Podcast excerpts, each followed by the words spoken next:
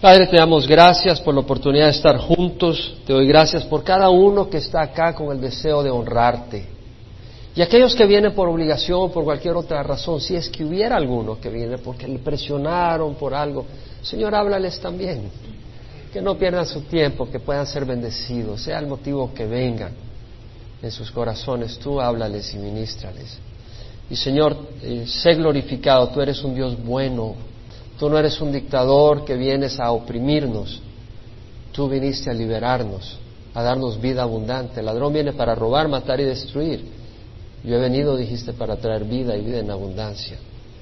Muestra esa vida abundante en nuestras vidas. Tócanos, sánanos, restauranos, despiértanos, levántanos, fortalécenos, corrígenos, guárdanos, Padre a cada uno de nosotros, Señor. Haz tu obra, manifiéstate en nombre de Jesús. Amén. El Señor les bendiga, pueden sentarse. Estamos en el libro de Malaquías, estamos en el tercer capítulo, la tercera parte del libro de Malaquías. Siempre doy un pequeño resumen, hoy voy a dar un resumen más pequeño todavía porque quiero cubrir lo que nos toca cubrir ahora.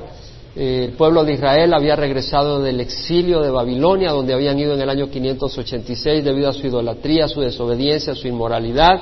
En el año 538 estaban de regreso gracias a la proclamación que hizo Ciro, rey de Persia. En el año 536 empezaron, antes de Cristo, quisieron y empezaron a poner los fundamentos, la fundación del templo. Hubo oposición, pararon la obra y el Señor envió profetas para animarles a Ageo y a Zacarías, animarlos a continuar. Terminaron el templo en el año 515 pero después de que pasaron varios años, ahí por los años 400 antes de Cristo, el corazón de ellos se había enfriado, se había alejado del Señor, le traían al Señor sacrificios que no eran aceptables, le traían la basura, le traían lo que no servía. Tenían que traer lo mejor, eso era lo que estaba prescrito en la ley. Pero ¿qué hacía? Le traían animales ciegos, animales cojos, animales enfermos, animales robados. El Señor dijo, ojalá que cerraran las puertas del templo, ya no quiero sus sacrificios, me ofenden en vez de honrarme. Y luego el Señor se quejó porque ellos estaban casándose con mujeres paganas. Eso las iba a desviar, así como Salomón se desvió su corazón y se terminó hincando a ídolos y poniendo ídolos en los alrededores de Jerusalén. Eso, eso trajo la destrucción de Jerusalén y el Señor viene y dice, están casándose con mujeres paganas una vez más.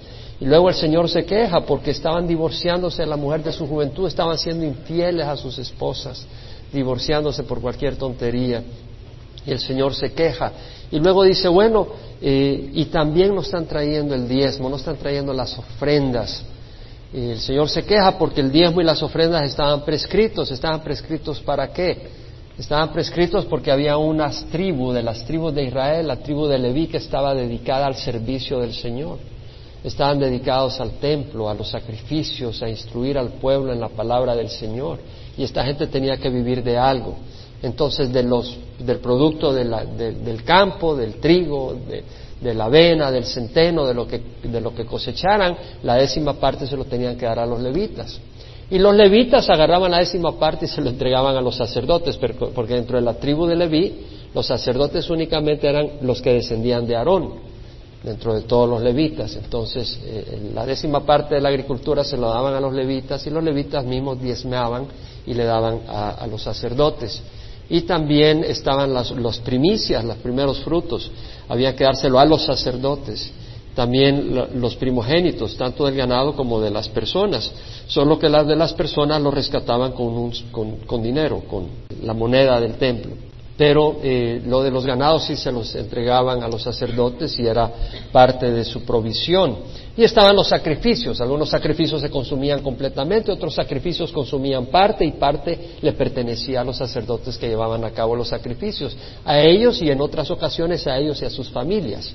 Entonces era la provisión para ellos. Ahora ya estudiamos eso la semana pasada, la provisión, el diezmo. Ahora el pueblo estaba dejando de dar los diezmos y el Señor se queja. En el capítulo 3, el versículo 8 al 10, vamos a leer de nuevo, dice, ¿robará el hombre a Dios?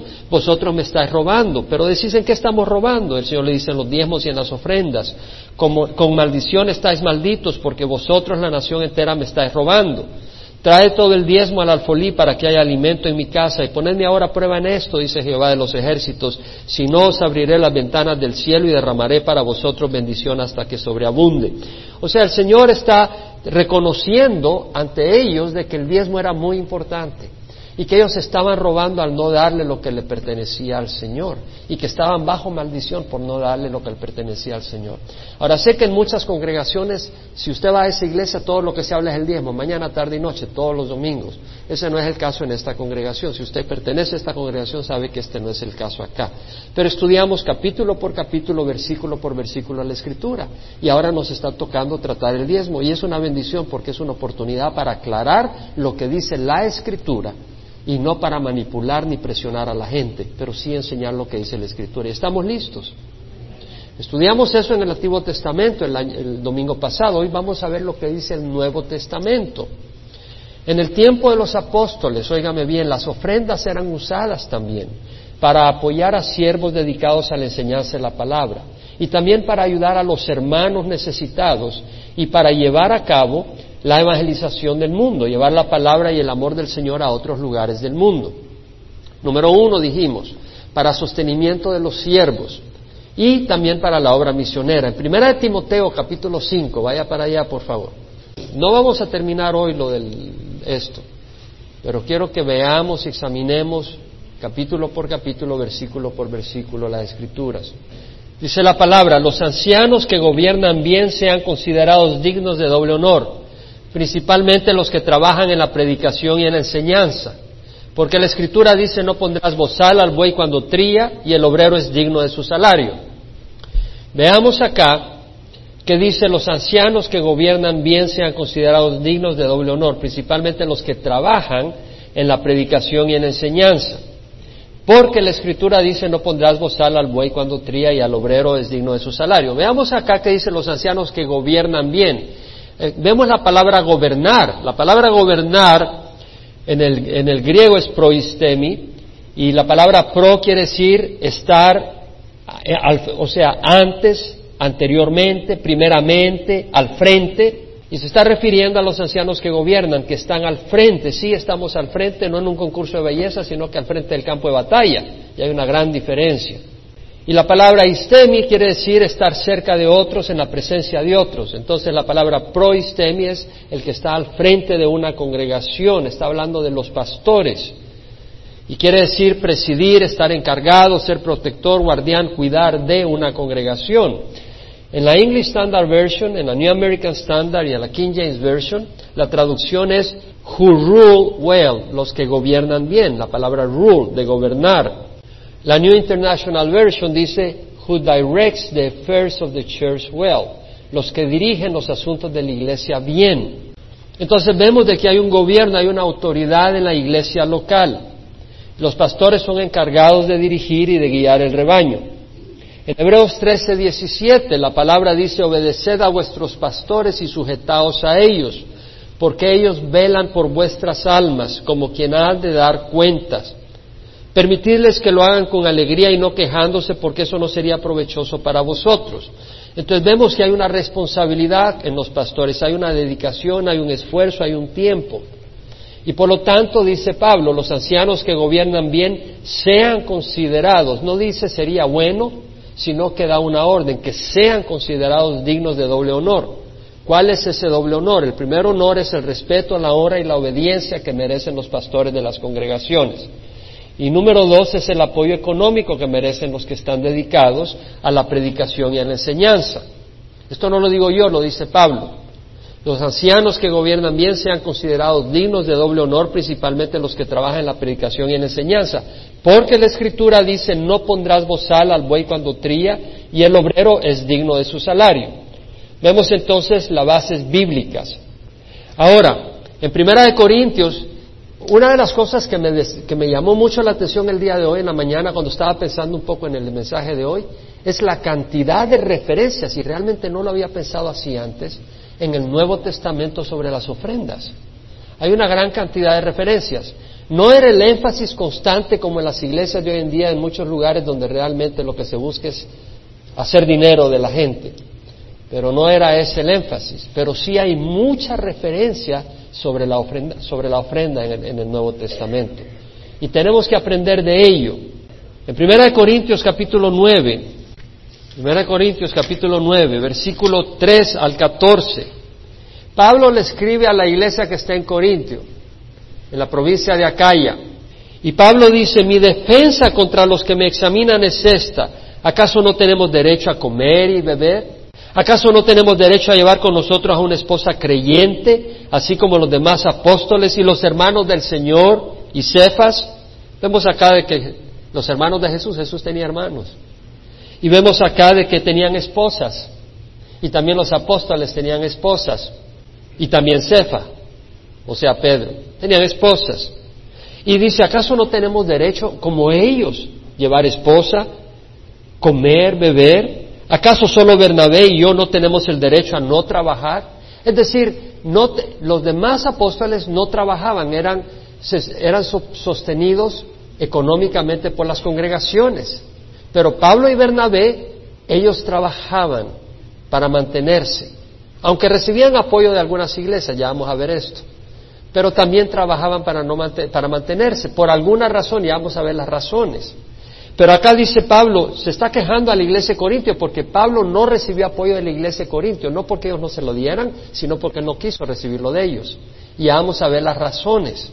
Entonces, Pablo no quiso recibir ayuda de la iglesia de Corintio, pero dice, ¿acaso, o sea, lo que está diciendo es, no quiso recibir no porque no tuviera el derecho, no porque ellos no tuvieran la obligación de apoyar a Pablo, pero porque él tomó la libertad de no aceptarlo por ciertas razones que ya voy a dar. Entonces vemos acá que dice Pablo, ¿quién ha servido alguna vez como soldado a sus propias expensas? Imagínate que vayan a Afganistán a pelear y tengan que buscar un trabajadito para poder comprar la comida o los que fueron a Irak a pelear y que encima tengan un trabajito de lado para poder pagar su equipo de... No tiene sentido. ¿Quién ha servido alguna vez como soldado a sus propias expensas? ¿Quién planta una viña y no come de su fruto? ¿O quién cuida un rebaño y no bebe de la leche del rebaño? ¿Acaso digo esto según el juicio humano? ¿No dice también la ley esto mismo? O sea, Pablo dice, no estoy hablando simplemente con raciocinio humano. La ley de Moisés está escrito, no pondrás bozal al buey cuanto tría. ¿Acaso le preocupan a Dios los bueyes cuando dice no pondrás bozal al buey cuanto tría? ¿O lo dice especialmente por nosotros? Sí se escribió por nosotros porque el que ara debe de arar con esperanza y el que tría debe de triar con la esperanza de recibir la cosecha. Si en vosotros sembramos lo espiritual, ¿será demasiado que de vosotros cosechemos lo material? O sea, Pablo está diciendo, nosotros hemos servido la palabra del Señor a ustedes. ¿Es acaso demasiado pedir que ustedes apoyen a los siervos que estamos sirviéndoles? El versículo 12 al 14 continúa, si otros tienen este derecho sobre vosotros, ¿no lo tenemos aún más nosotros? ¿No sabéis que los que desempeñan los servicios sagrados comen la comida del templo y los que regularmente sirven al altar del altar reciben su parte? Está haciendo referencia a los sacerdotes del Antiguo Testamento. Ellos, como ya les expliqué, de las mismas ofrendas, algunas ofrendas que se quemaban, parte de la ofrenda se quemaba y parte de la ofrenda era para alimento de ellos. Así también ordenó el Señor que los que proclaman el Evangelio vivan del Evangelio. Vemos las bases bíblicas en el Nuevo Testamento que las congregaciones apoyen a sus pastores. Amén. Bueno, vamos a Filipenses 4, 15 al 16.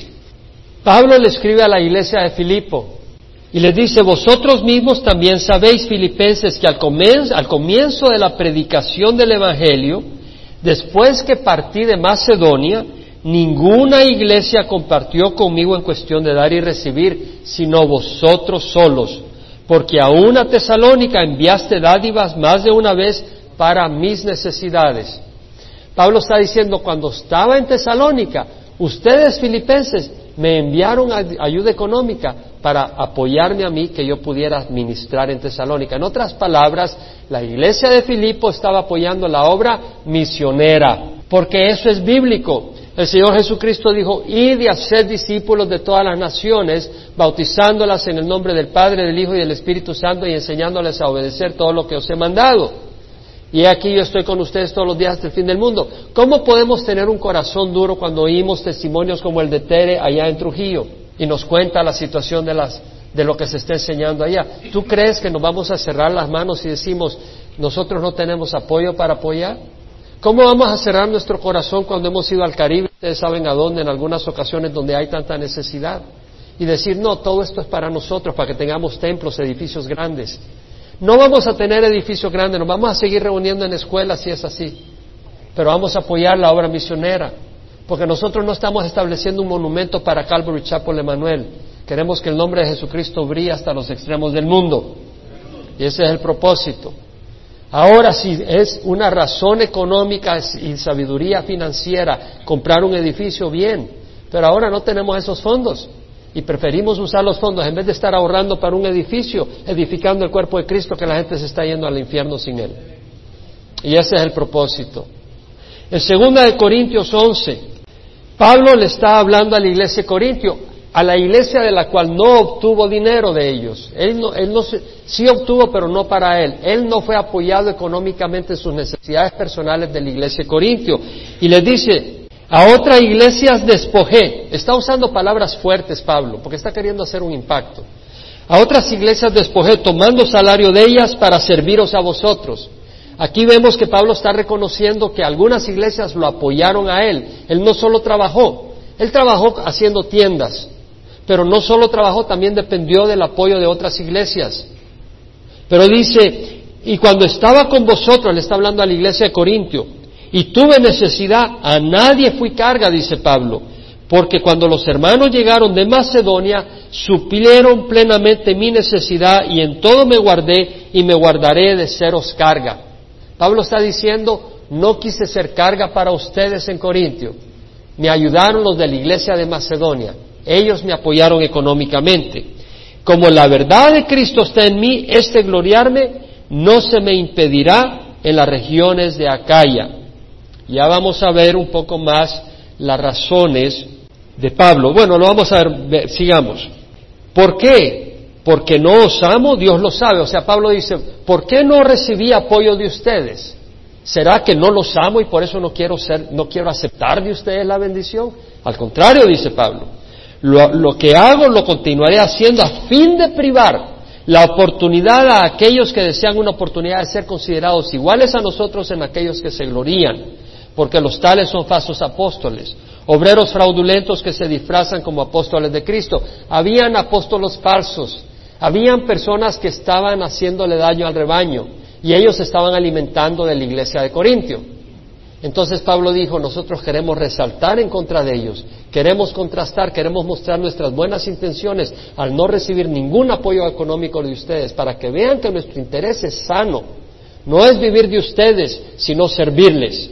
Cuando nosotros vamos al, Caribe, yo he oído testimonios de predicadores que van a esa isla y la gente sale con dinero de ahí. ¿Cómo es posible? Salen con dinero. He oído testimonios en El Salvador de un, de un evangelista que llegó al Salvador y se llenaron los estadios y la gente salía con dinero, con dinero de las bolsas, saliéndose del país. O sea, sacando dinero de los pobres. O sea, su propósito era malvado.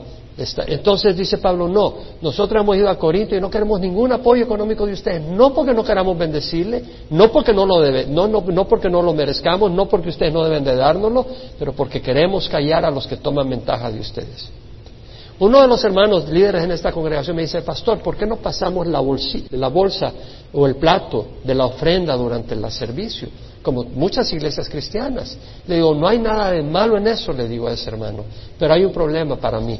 Y le voy a decir, en muchas iglesias el énfasis es tan grande en el dinero que yo prefiero que, la, yo prefiero que no se reciba dinero a que la gente piense que aquí estamos para saquearles el dinero. Y me dice el hermano, pero hermano, la gente viene y no se da cuenta y se le va a olvidar dar el dinero. Entonces le digo, si se le va a olvidar es porque no tienen el corazón dar. Y si no tienen el corazón dar, que no den. Ese es el propósito de esta congregación. Una vez más, en la primera carta que tenemos de Pablo a los Corintios, capítulo 9, versículo 12, Pablo dice, si otros tienen este derecho sobre vosotros, escribiendo en la misma iglesia, no lo tenemos aún más nosotros, sin embargo, no hemos usado este derecho, sino que sufrimos todo para no causar estorbo al Evangelio de Cristo. Sí lo vemos. Y más en el versículo 14, así dice, 14 dice, eh, así, también ordenó el Señor que los que proclaman el Evangelio vivan del Evangelio. Mas yo de nada de esto me he aprovechado. Aprovechado en el buen sentido, o sea, no he tomado el derecho que tengo. Y no escribo esto para que así se haga conmigo. O sea, Pablo dice, no las estoy escribiendo para que me empiecen a dar dinero. Dice, no, porque mejor me fuera a morir que permitir que alguno me prive de esta gloria. Pablo está diciendo, yo prefiero morirme a que alguien que me quite este derecho que yo tengo ese privilegio, esa gloria, esa, esa bendición que estoy teniendo al dar el Evangelio gratis. Porque dice, si predico el Evangelio no tengo nada de qué gloriarme porque estoy bajo el deber de hacerlo. Pues hay de mí si no predico el Evangelio. Pablo está diciendo, predicar el Evangelio yo no tengo opción.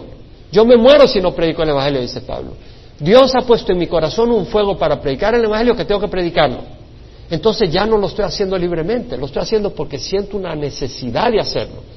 Y esa necesidad viene de Dios, en otras palabras, Dios me ha reclutado como su siervo para predicar el Evangelio, no tengo opción.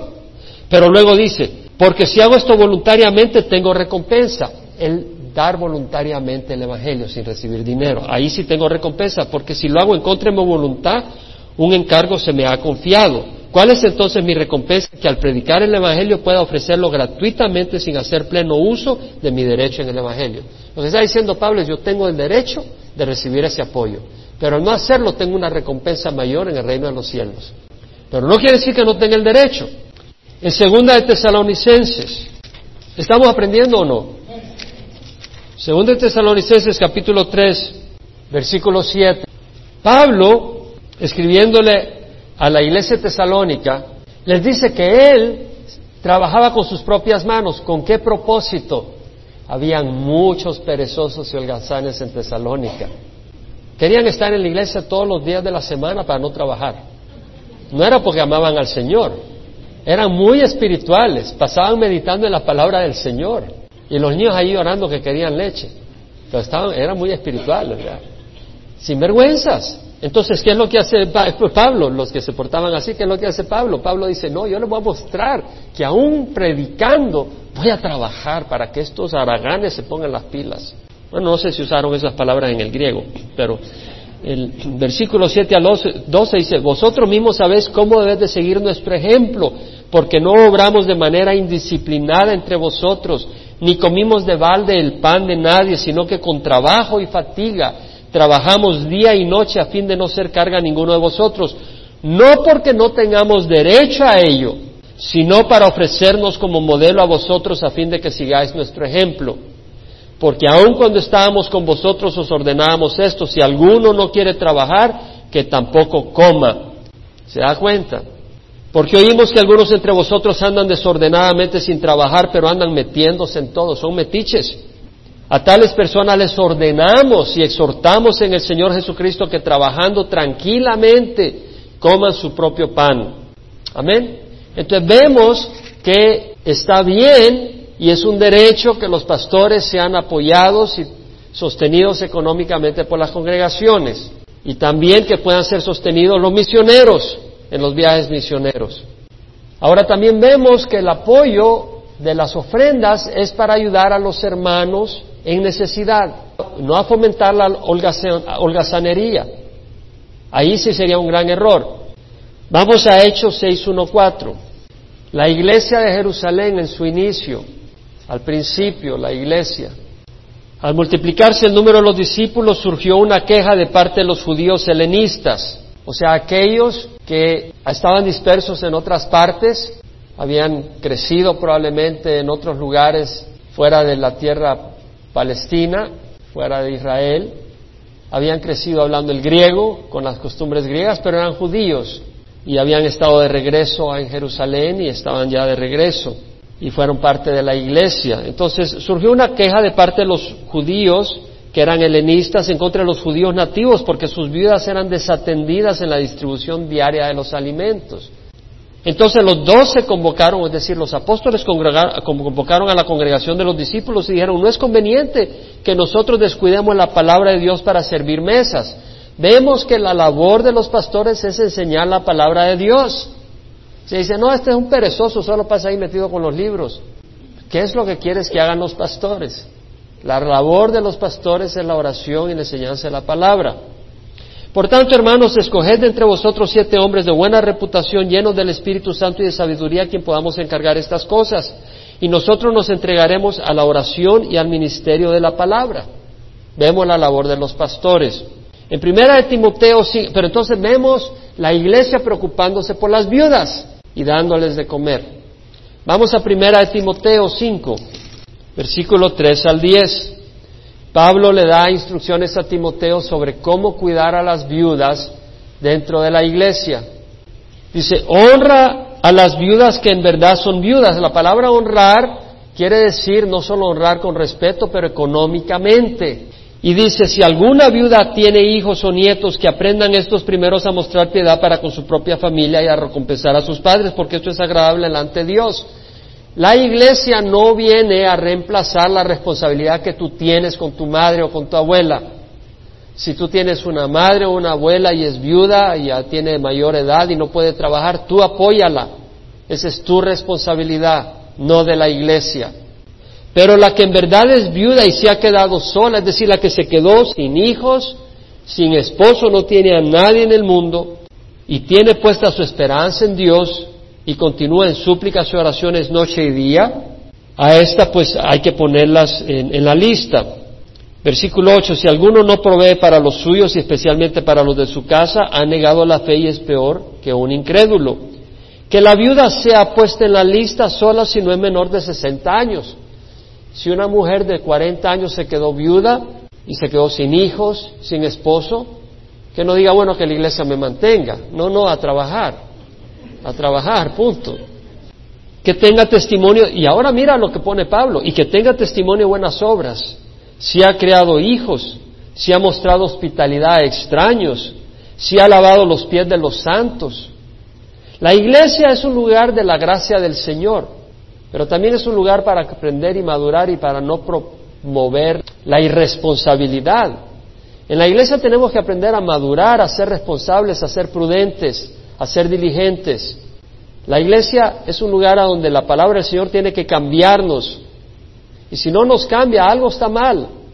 Simplemente lo estamos usando como un lugar de entretenimiento y para callar nuestra conciencia, y no un lugar a donde queremos venir ser forjados por el Señor. Dice, si ha lavado los pies de los santos, si ha ayudado a los afligidos y se ha consagrado a toda buena obra. Vemos el llamado de poner a las viudas si son ancianas y si han mostrado una buena labor hacia la iglesia. Aquí nos está hablando Pablo de la importancia de la mujer en la, iglesia, de mostrar ese amor a las otras personas dentro de la iglesia, mostrar esa hospitalidad hacia las otras personas al mostrar obras buenas a las otras personas dentro del cuerpo de Cristo. Aquí tenemos muchas oportunidades. Hay hermanas que están embarazadas, otras que han tenido bebés y que no han podido venir a la iglesia porque tuvieron operación y están delicados. Mujeres, llámenle, visítenles, llévenle un pancito, llévenle una sopa, hagan el bien, porque cuando ustedes se queden viudas la iglesia no nos va a voltear a ver. Si estuviéramos en los días de Pablo, ¿no? Y en estos días, si lo hacemos, nos dirían que somos ingratos, malvados, que no somos dignos de servir en la iglesia. Eso le dirían a Pablo. Pero Pablo no quería promover el desorden y una religión que era externa no interna. Y nosotros debemos de realmente vivir el Evangelio, hermanos. En 2 Corintios, capítulo 8, Pablo está hablándole a la iglesia de Corinto, escribiéndole, y está haciendo referencia a la iglesia de Macedonia. Corintio estaba en la provincia de Acaya, más al sur.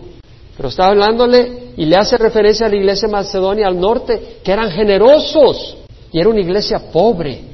Y Pablo le dice, ahora hermanos deseamos haceros saber la gracia de Dios que ha sido dada en las iglesias de Macedonia, pues en medio de una gran prueba de aflicción abundó su gozo y su profunda pobreza sobreabundó en la riqueza de su liberalidad. Unas iglesias pobres, pero de su pobreza daban lo mejor para apoyar a la iglesia de Jerusalén que estaba pasando crisis económica. Porque yo testifico que según sus posibilidades y aún más allá de sus posibilidades dieron de su propia voluntad. De su propia voluntad, no le forzaron, no le, no le doblaron el brazo suplicándonos como muchos, con muchos ruegos el privilegio de participar en el sostenimiento de los santos. Y esto no como lo habíamos esperado, sino que primeramente se dieron a sí mismo al Señor. O sea, se entregaron a Dios, estaban dedicados. La iglesia de Macedonia se había apasionado por el Señor. Y de ese amor hacia el Señor brotó un amor hacia los hermanos y quisieron apoyar a los necesitados de Jerusalén y luego a nosotros por la voluntad de Dios. En Santiago, Más adelante, capítulo 1, versículo 7, 27, Santiago dice, la religión pura y sin mácula delante de nuestro Dios y Padre es esta, visitar a los huérfanos y a las viudas en sus aflicciones y guardarse sin mancha al mundo, del mundo. Entonces vemos que Pablo está haciendo referencia de la iglesia de Macedonia a la iglesia de Corintio. ¿Por qué? Porque va a exhortar a la iglesia de Corinto a ser generoso. Porque la iglesia de Corinto, antes de que la iglesia de Macedonia empezara a apoyar a la iglesia de Jerusalén, la iglesia de Corinto había propuesto ayudar. Entonces viene Pablo y le dice, mira la iglesia de Macedonia, cómo ha sido de generosa. A ver, lo que ustedes prometieron, patitas a ello. Que sea verdad, que no sea solo promesas vacías. Eso es lo que le estaba diciendo Pablo a la iglesia de Corintio. Y vemos que en Santiago, eh, Santiago en la epístola dice que la verdadera religión es ayudar a los huérfanos, a las viudas en sus aflicciones. Es decir, la iglesia tiene esa responsabilidad. No el gobierno, pero la iglesia. ¿Sí me explico? Antes que el gobierno, nosotros debemos tener esa responsabilidad, no por, la, no por las vidas del mundo, sino las vidas de la iglesia, la familia primero. Entonces, ofrendar generosamente es bíblico. ¿Por qué? Por amor a Dios y su obra, por amor a los creyentes que están pasando necesidad para ayudarles, necesidad sincera, y no por ser irresponsables, y por amor a los siervos que trabajan en la obra. Como decía alguien, si Dios no ha tocado tu billetera, tampoco ha tocado tu corazón. Hay personas que no apoyan a la iglesia local, donde reciben su enseñanza y cuidado pastoral. He oído de personas, aún dentro de esta congregación, que ofrendan a organizaciones cristianas o seculares, pero no a esta iglesia. No sé de los nombres, pero he oído situaciones así. Y no quiero saber nombres. De hecho, en esta congregación quiero que sepa, yo no sé lo que da nadie de ustedes. Ni nadie en la congregación sabe lo que da nadie de ustedes. Siéntanse en paz. Si das mucho, lo lamento. Nadie te puede decir, oye, mira, le vamos a poner una carpeta de oro. Porque nadie sabe. Y si das poquito, no te preocupes que nadie te va a echar la culpa. Yo no quiero saber. No quiero saber porque soy humano. Y si alguien me da mucho, no voy a hacer que le empiece a decir, oye, hermanito, hermanita, qué buena gente, echémonos un cafecito. No, no quiero que me vaya a ser tentado por Satanás. Y si no das mucho, no voy a hacer que te diga, tacaño, ¿qué vienes a hacer acá? No quiero saber nada. Pero no tiene sentido que si tú recibes aquí apoyo espiritual, tú le estés ayudando a la Cancer Society. Está bien, ayuda al Cancer Society. Pero tu primera responsabilidad sería donde recibes el apoyo bíblico, espiritual y la guía. Cuando un lugar no... Ahora, pastor, usted está diciendo eso porque se preocupa. No, no me preocupo en lo absoluto, realmente se lo digo. Algunos pastores se preocupan, yo no me preocupo en nada. Porque le voy a decir algo, cuando un lugar no apoya a un pastor o los gastos de una congregación o la obra evangelística y misionera de una congregación, ¿sabe lo que está queriendo decir el Señor? Que ese lugar no es agradecido y que hay que ir a sembrar a otro lugar. ¿Cierto o no? Eso es lo que dice, eso es lo que quiere decir. Entonces, el pastor que está preocupado por su ingreso, ese pastor es un problema porque va a estar golpeando a las, va a estar golpeando a las ovejas para que lo alimente. Pero el que está preocupado por la obra del Señor, su única preocupación es servir al Señor. Y si un lugar no agradece la palabra del Señor, hay que llevarlo a donde lo agradezca. Hermanos, sus palabras son fuertes, pero ¿son verdad o no, hermanos? Son verdad, hermano. Ahora, Dios no necesita tu dinero, entiéndelo. El Señor hace su obra a través de siervos que le aman, ese es el punto. Y cuando ofrendamos demostramos confianza en Él, que Él es poderoso y fiel para cubrir las necesidades de la iglesia. Hay demasiada ignorancia, manipulación y abuso en este tema. Es necesario conocer las escrituras.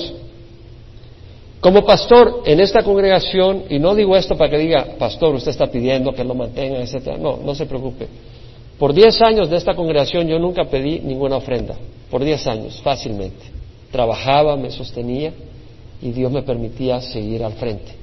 Luego sentí que era bueno para la congregación poder ofrendar a su pastor, pero no se preocupe, que la ofrenda que me dan es menos que el salario mínimo que cualquier persona trabaja en California.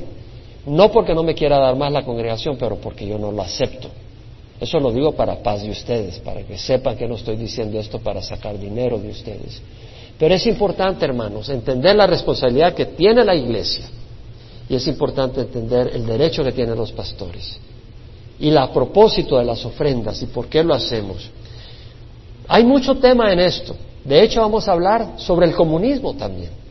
Si realmente el Señor vino a establecer el comunismo o no. Porque vamos a ver que la iglesia de Jerusalén en un momento determinado tenían todas las cosas en común.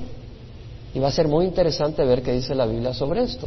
Porque a mí no me gusta esconderme de las cosas, sino ver qué es lo que dice la palabra del Señor. Es muy importante, número uno, ofrendar discretamente, no buscando la aprobación o la alabanza de los hombres, hermanos. Tengamos cuidados. Eh, yo he visto pastores públicamente decir, bueno, ¿quién va a dar cinco dólares para esta obra? Ya levanta la mano. Bueno, ¿y quién puede dar diez? ¿Y quién va a dar quince? Y parece una subasta. Y la persona que da, todo el mundo se dio cuenta, mira, que él dio cinco dólares, qué bueno. Ah, que el tacaño tiene un buen trabajo y solo dio diez, te diste cuenta. Y no es así. Ahora, hay algunos lugares donde reconocen públicamente a las personas. Las reconocen públicamente. ¿Cómo? Ponen su nombre en la banca. La familia Gumercindo dio y le ponen ahí en la banca una placa de oro. La familia Gumercindo. Y si diste tres mil dólares, son las bancas de frente. Si diste cien dólares, tal vez la cortina de atrás. Ahí detrás en el ruedo le ponen las iniciales tuyas, que el que se da cuenta solo es el que las lava. Pero no hay respaldo bíblico y hay una gran maldad al hacer eso. Hay una gran maldad. ¿Sabes por qué? Porque el que está haciendo eso está reconociendo al que dio por lo que dio, pero Dios sabe quién dio sacrificadamente.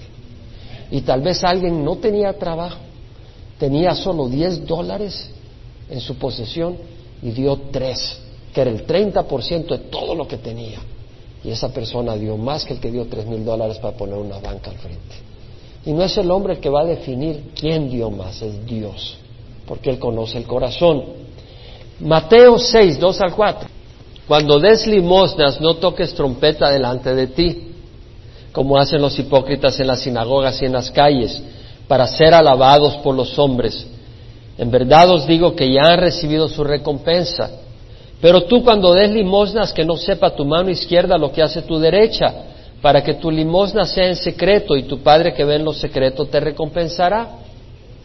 Entonces, si tú dices lo que has dado, hermano, me salió un buen negocio y hoy metí mil dólares.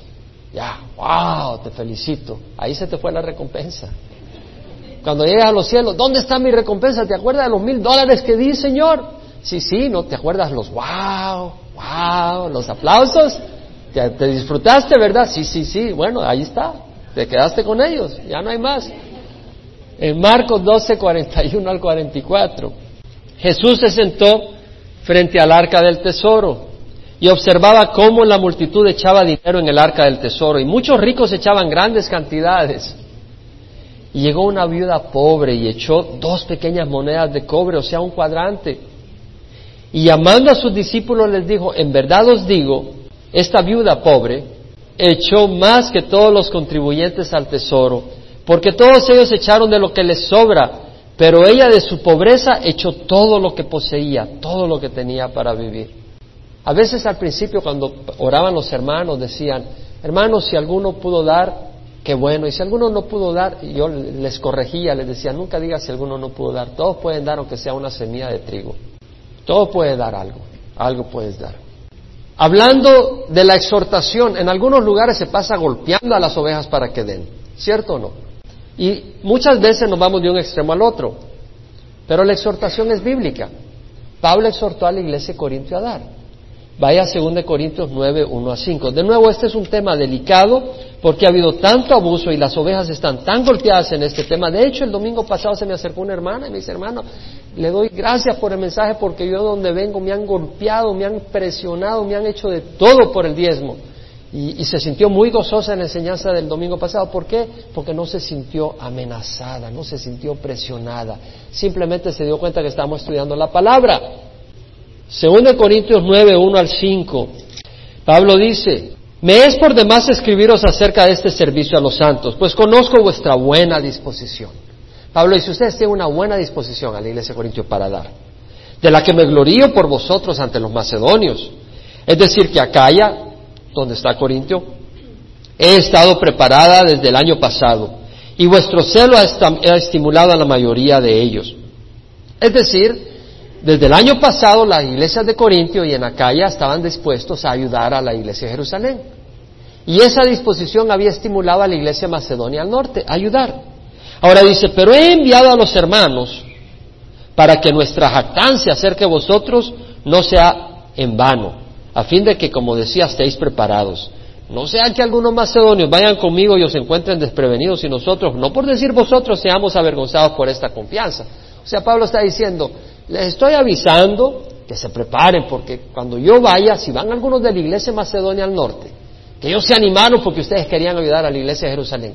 Y si yo voy con algunos de la iglesia Macedonia al norte y llego donde ustedes, si ustedes no están listos, me van a avergonzar. Y además se van a avergonzar ustedes mismos que decían que querían ayudar y solo dan unas obras. Así que creí necesario exhortar a los hermanos a que se adelantaran a ir a vosotros y prepararan de antemano vuestra generosa ofrenda, ya prometida para que la misma estuviera hecha o lista como ofrenda generosa y no como por codicia.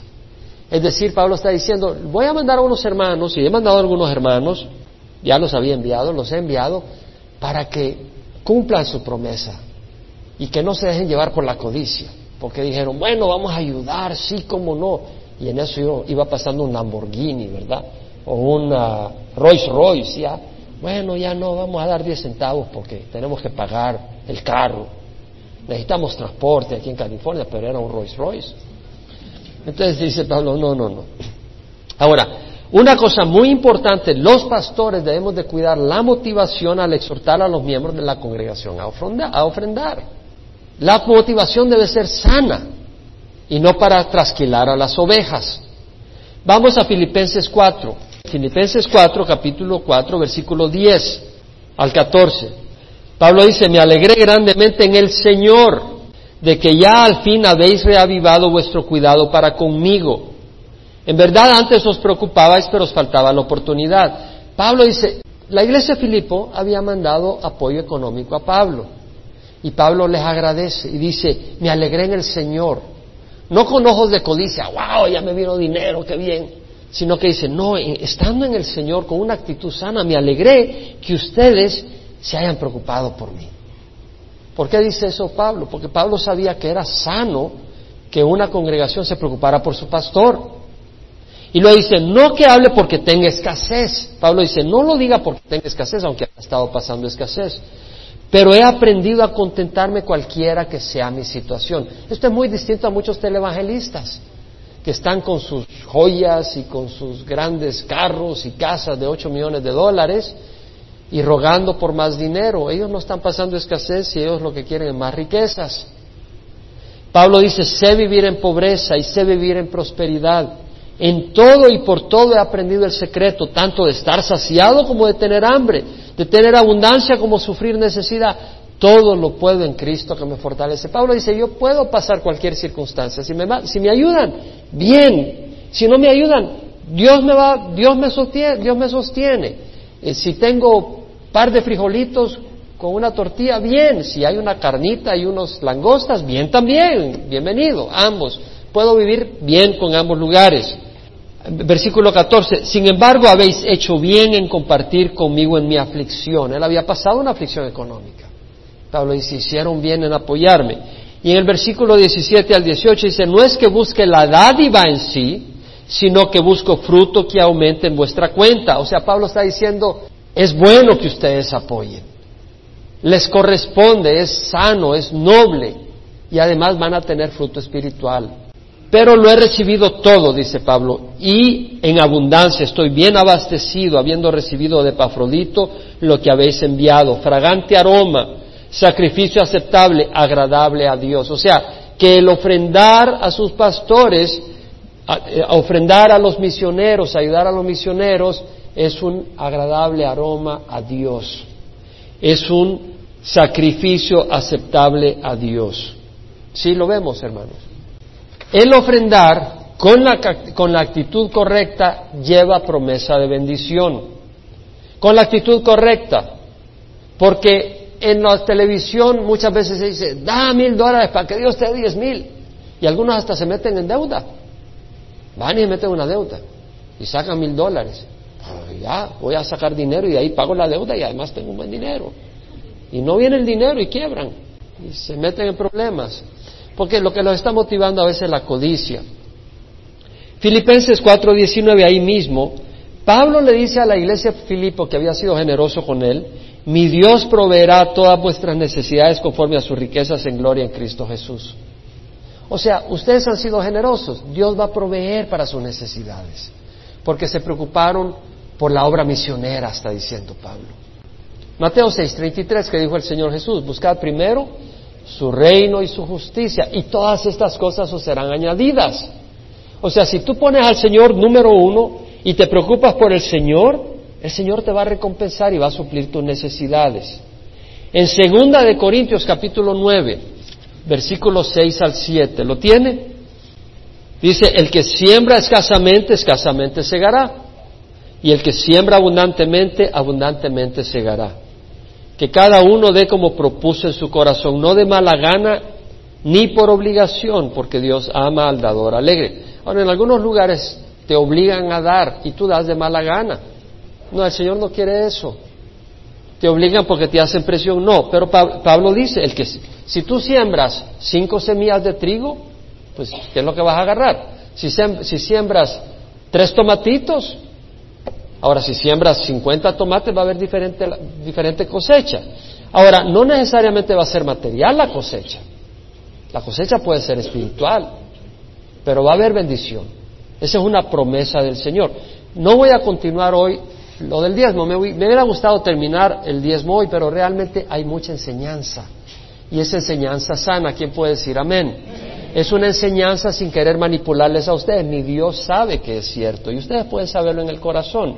Lo que queremos es conocer lo que dice, y yo me quedé sorprendido de la cantidad de referencias que hace la Biblia a ofrendar. Y tal vez usted no se daba cuenta mucho, ¿sabe por qué? Porque nunca es hecha con el propósito de manipularlo sino de bendecirle y de honrar al Señor. La próxima semana, si Dios nos da vida, tanto a ustedes como a mí, vamos a ver cuánto es lo que Dios demanda o establece que se ofrenda. En el Antiguo Testamento era el diezmo, ¿verdad? Pero hay alguna cantidad. Se ofrenda para que unos estén cómodos y otros estén bien apretados, como ocurre con algunos televangelistas. ¿Qué del comunismo? Porque la iglesia de Jerusalén al principio fue una iglesia comunitaria, vendían todo y todo lo compartían entre ellos. ¿Es esa la prescripción bíblica para hoy? ¿Ordena a Dios que todo el mundo reparta sus bienes y se lo dé a los pobres? ¿Cómo debe de ver el obrero la ofrenda? Vamos a pararnos y vamos a orar. Vamos a cerrar los ojos. La ofrenda más importante es la del corazón al Señor. Y darle el corazón al Señor es lo más importante. Cuando a veces nuestra billetera no es tocada es porque realmente no estamos agarrándonos de algunas áreas. Que Dios nos hable en todas nuestras áreas. Amén.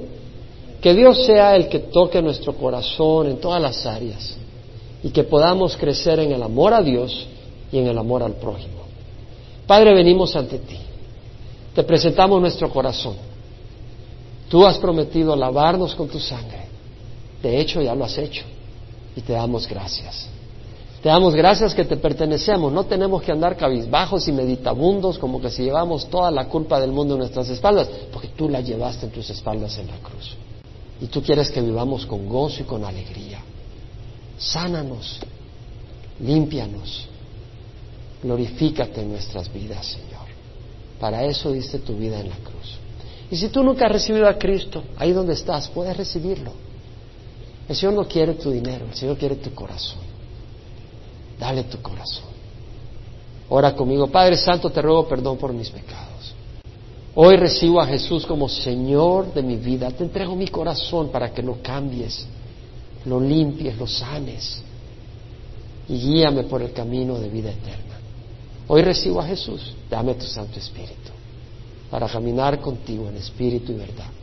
Gracias, Señor, por tu amor. Gracias, mi Dios. En nombre de Cristo Jesús. Amén.